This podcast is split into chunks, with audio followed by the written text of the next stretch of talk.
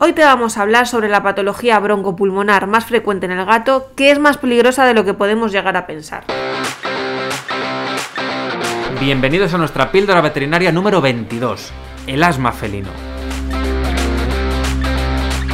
El asma felino tiene su origen en respuestas exageradas de hipersensibilidad ante diferentes irritantes ambientales y se da de forma más habitual en gatos de edad joven a media y puede afectar hasta el 5% de los felinos.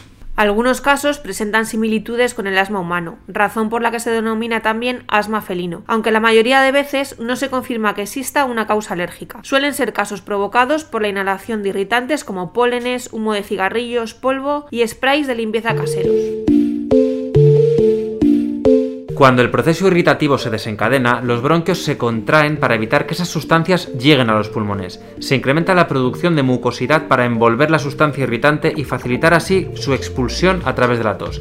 Como resultado del estrechamiento de los bronquios y la inflamación durante este proceso, las vías respiratorias se contraen y el gato tiene dificultad para respirar con normalidad. Se trata, por tanto, de una patología crónica. ¿Y qué síntomas pueden tener?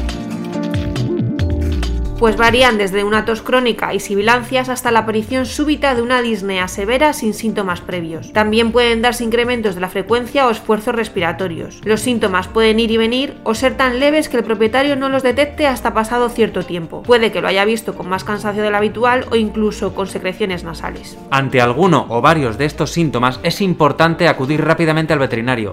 La manifestación de estos signos u otros similares no tienen por qué conducir forzosamente al diagnóstico del asma felino ya que otras patologías respiratorias felinas también se pueden manifestar de manera similar, pero requerirán una terapia diferente, como por ejemplo pueden ser insuficiencias cardíacas, enfermedades infecciosas, parasitarias o neumonías. Recordemos que los síntomas de esta patología respiratoria suelen agravarse con el tiempo, por lo que es vital actuar lo antes posible. El tratamiento del asma felina tiene dos objetivos principales, controlar y reducir la intensidad de los ataques de asma y tratar las causas y síntomas responsables de la enfermedad como la inflamación y broncoconstricción.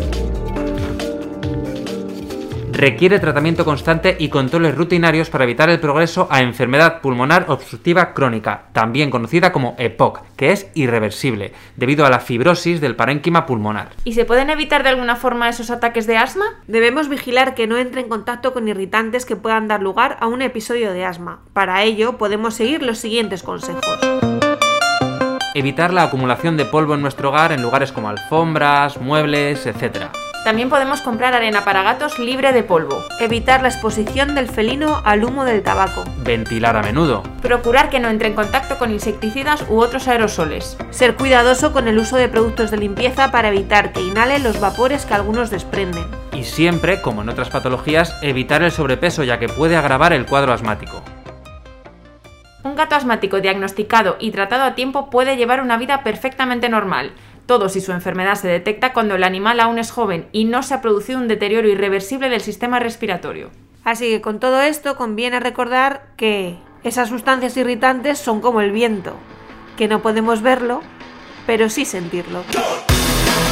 Si quieres darte un respiro en un día lleno de trabajo, ya sabes que puedes suscribirte a nuestro podcast y regalarnos 5 estrellas en Spotify e iVoox. Nos vemos en centroveterinariopacífico.com.